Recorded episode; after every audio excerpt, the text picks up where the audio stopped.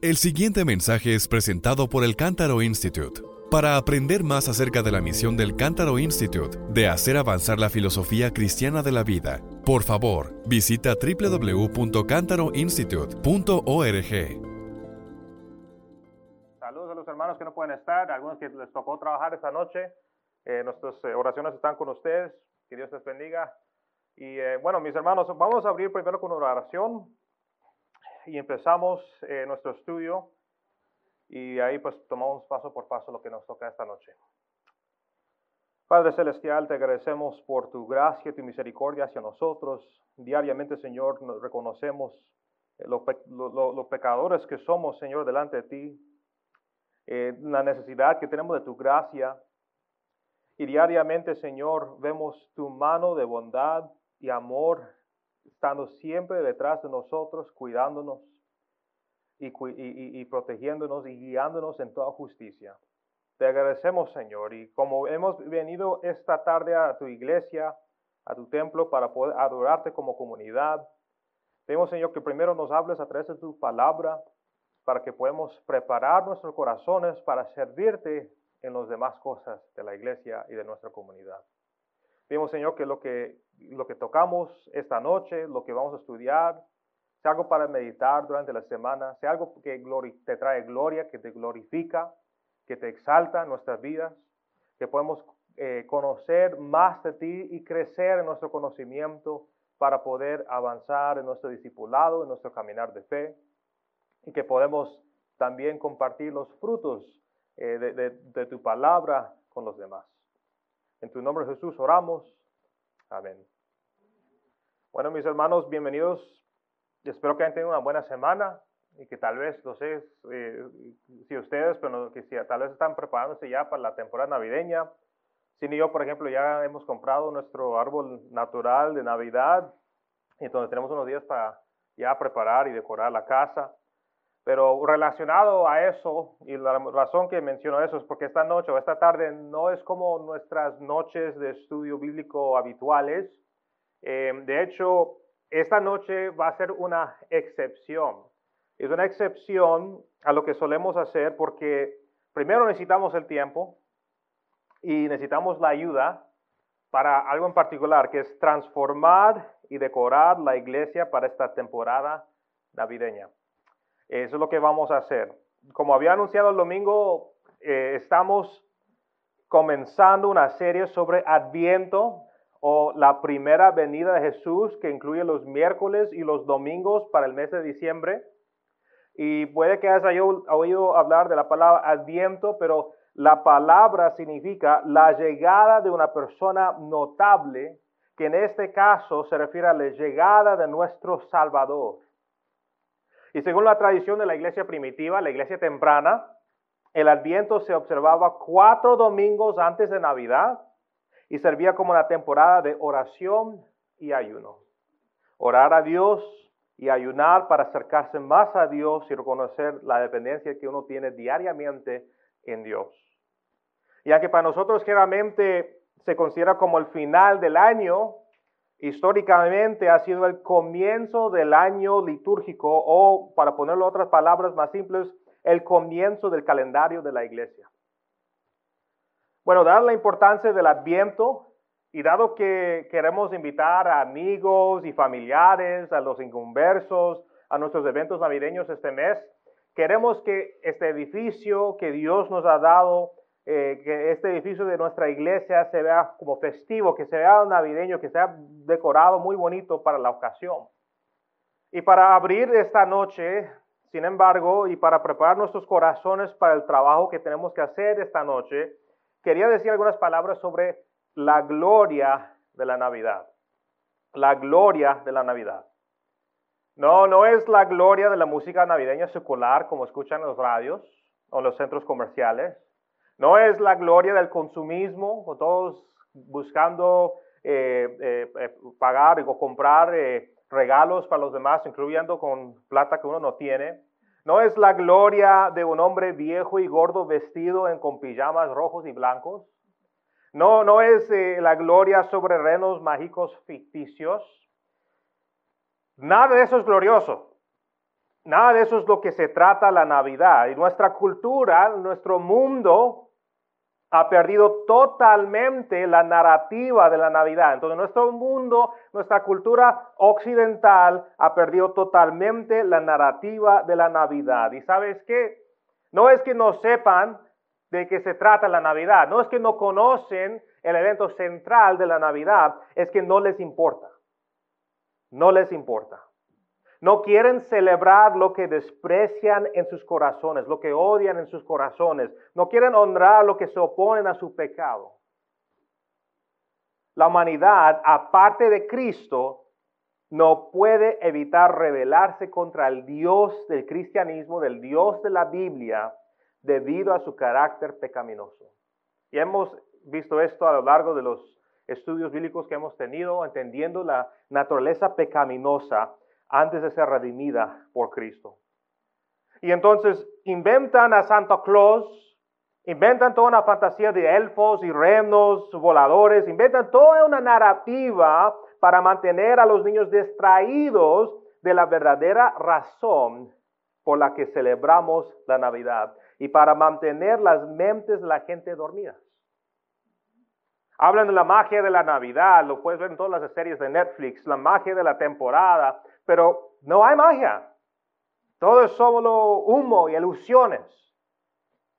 La Navidad no se trata de todo eso. La Navidad se trata de la venida del Salvador. Y si eso no es lo suficientemente glorioso, entonces la naturaleza de ese primer advenimiento es aún más gloriosa. La gloria de la Navidad es la gloria de la encarnación.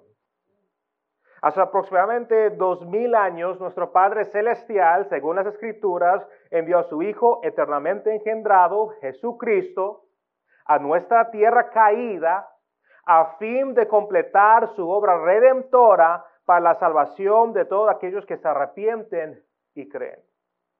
Y la redención que Jesús lograría no solo se aplica al hombre, sino que extenderá a toda la creación y se realizará plenamente en su segunda venida, el segundo advenimiento que todos esperamos fervientemente, con mucha pasión y ansias. Este es el mensaje del Evangelio en su forma más simple, pero nuestro enfoque para esta noche está en, en la venida del Hijo. Los gnósticos en los días de la iglesia primitiva se negaron a creer que Jesús vino en carne humana. Los gnósticos eran un grupo eh, eh, heréticos una secta durante la temporada de la iglesia temprana. Y la iglesia reconoció esta herejía por lo que era y afirmó las palabras del apóstol Juan, como leemos en 1 de Juan, capítulo 1, versículos 1 a 3. ¿Y qué dice ese pasaje? Lo que existía desde el principio, lo que hemos oído, lo que hemos visto con nuestros propios ojos, lo que hemos contemplado y lo que han tocado nuestras manos, esto escribimos acerca del verbo de vida. Y la vida se manifestó. Nosotros la hemos visto y damos testimonio y les anunciamos a ustedes la vida eterna que estaba con el Padre y se manifestó a nosotros. Lo que hemos visto y oído les proclamamos también a ustedes para que también ustedes tengan comunión con nosotros. En verdad, nuestra comunión es con el Padre y con su Hijo Jesucristo. ¿Qué fue un escándalo tan grande que los judíos como pueblo entero no pudieron ceder, no pudieron creer en el Hijo de Dios? ¿Qué fue tan escandaloso que los gnósticos, este grupo herético, tuvieron que imaginarse otra cosa acerca de la venida de Cristo. Lo que era tan difícil de creer que se necesitó que el Padre respondiera con un terremoto después de la muerte del Hijo para que un centurión romano ahí al lado de la cruz pudiera decir verdaderamente esto era el Hijo de Dios que el Hijo Jesucristo, quien es uno con el Padre y el Espíritu Santo, tomó carne humana. Que un miembro de la deidad trina de la misma sustancia que el Padre y el Espíritu Santo entraría en el tiempo y el espacio creado, era en forma de hombre, era difícil para muchos creer. De hecho, fue el padre de la iglesia San Agustín quien dijo que cuanto más incomprensible parece la encarnación al mundo, más divina nos parece a nosotros que hemos recibido la revelación de Dios. Y en sus sermones al pueblo, dando sentido a la encarnación, de hecho tenemos copias de, su documento, de sus sermones a la iglesia temprana, San Agustín escribió lo siguiente, que Cristo nació de una madre humana y por lo tanto ha encomendado este día santo a los siglos. Él nació de un Padre divino y por lo tanto ha creado todas las edades. Cristo nació de un Padre, Dios, y una Madre, María, pero sin un Padre humano o una Madre divina. Sin una Madre sigue siendo un ser divino. Sin un Padre sigue siendo un ser humano. Es fascinante que alguien que es tan apreciado y reverenciado en la tradición de la iglesia es aún descartado por los católicos actuales. El Papa y el resto de la Iglesia Católica Romana todavía insisten en que María era la Madre de Dios. Y de hecho el Papa dijo recién si usted no lo cree, entonces eres un huérfano espiritual. Pero Agustín aquí expone las escrituras por lo que dice, que María que era una pecadora bajo la gracia de Dios, sirvió solo como madre de la humanidad de Jesús y que su relación como madre no tenía nada que ver con su divinidad. Y esta referencia a la divinidad del Hijo que se origina en el Padre es también una verdad bíblica, porque Agustín no quiere decir aquí que hubo algún momento en el tiempo en que nació la divinidad de Jesús, eso sería una herejía, sino que Él es divino porque es del Padre, vino del Padre. A diferencia de los testigos de Jehová hoy en día, no creemos que, que Dios creó a Jesús como un ser divino, porque ellos lo creen que es una criatura, no torcemos el texto de la Biblia, de las Escrituras, para que se ajuste a nuestra narrativa, como lo han hecho ellos y, muchos, y muchas otras sectas. Más bien, de acuerdo con la palabra de Dios, creemos que Jesús siempre estaba.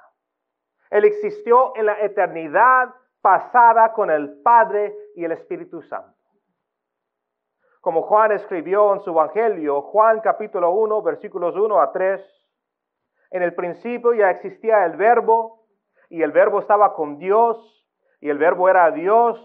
Él estaba en el principio con Dios y todas las cosas fueron hechas por medio de Él y sin Él nada de lo que ha sido hecho fue hecho.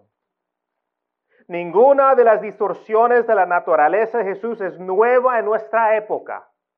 Los testigos de Jehová, por ejemplo, encuentran sus raíces en el arianismo. Era una secta cristiana primitiva, cristiana en comillas, porque la verdad era una herejía, que luchó para persuadir a la gente de que Jesús era un ser creado, que no era Dios mismo.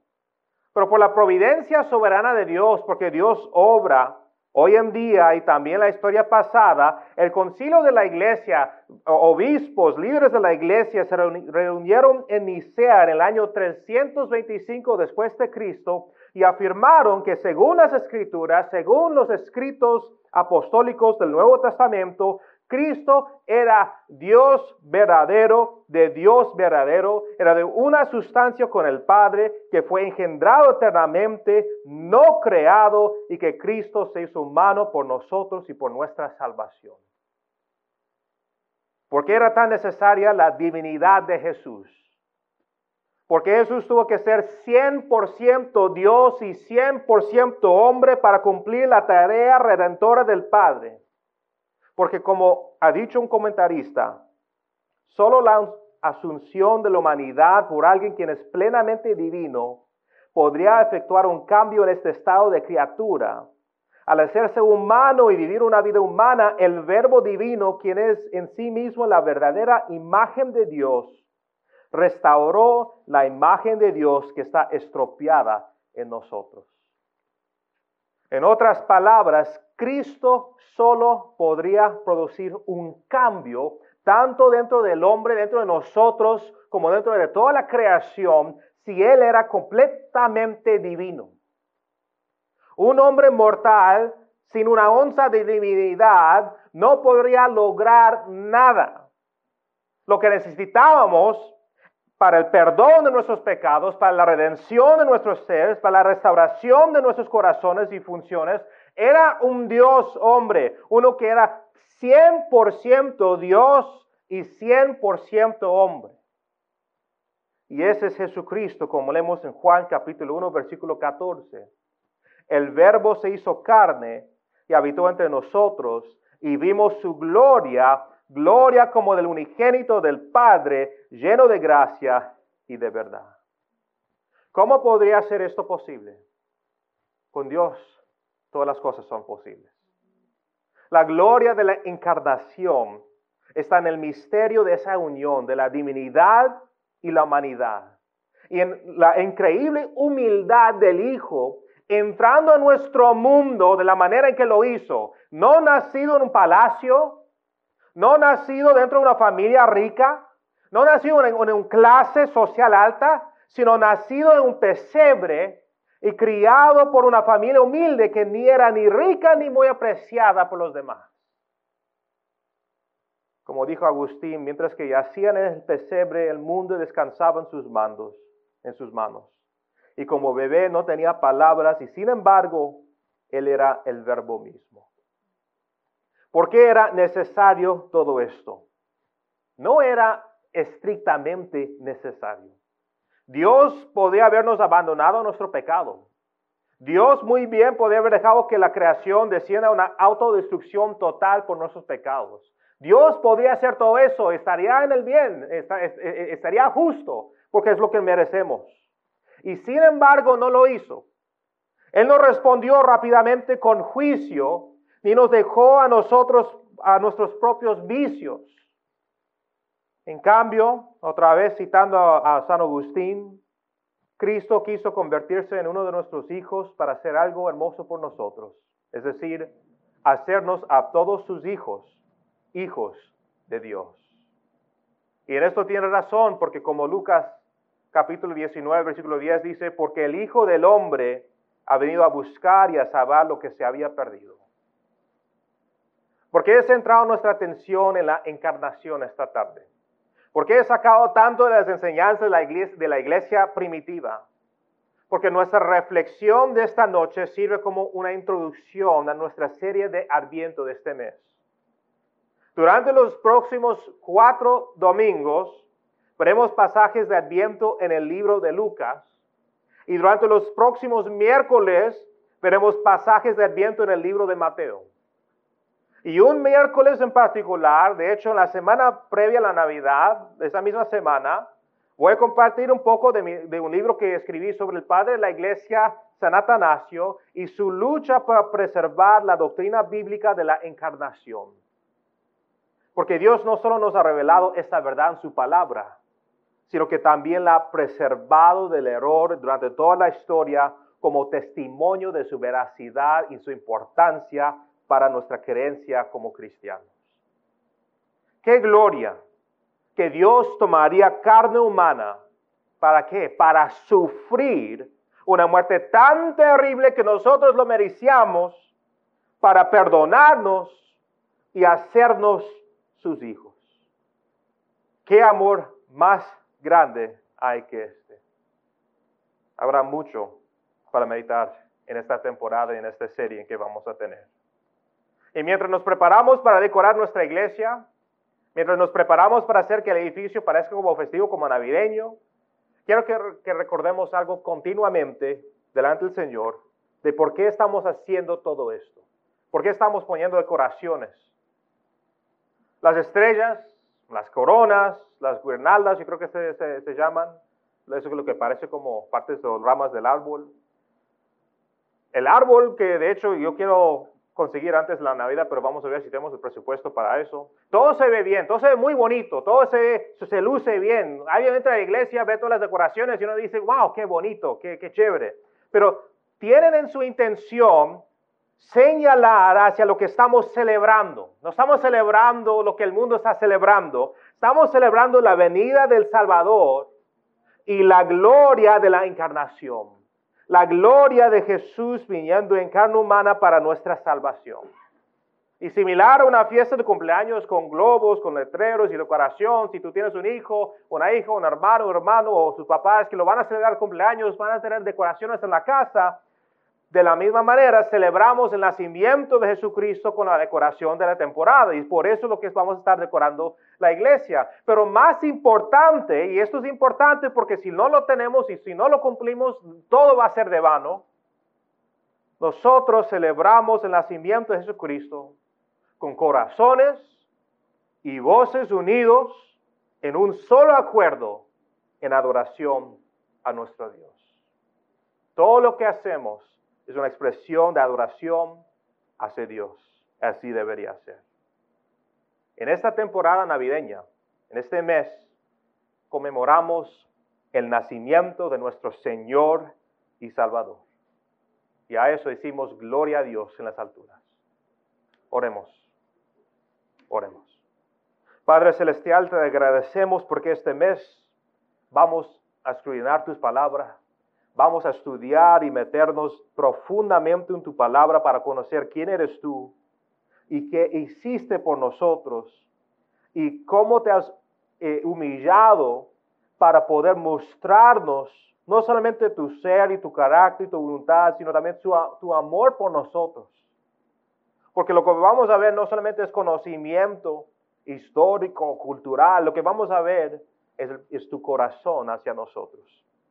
Un corazón de un Dios justo pero lleno de gracia hacia un pecador que merece la muerte y condenación.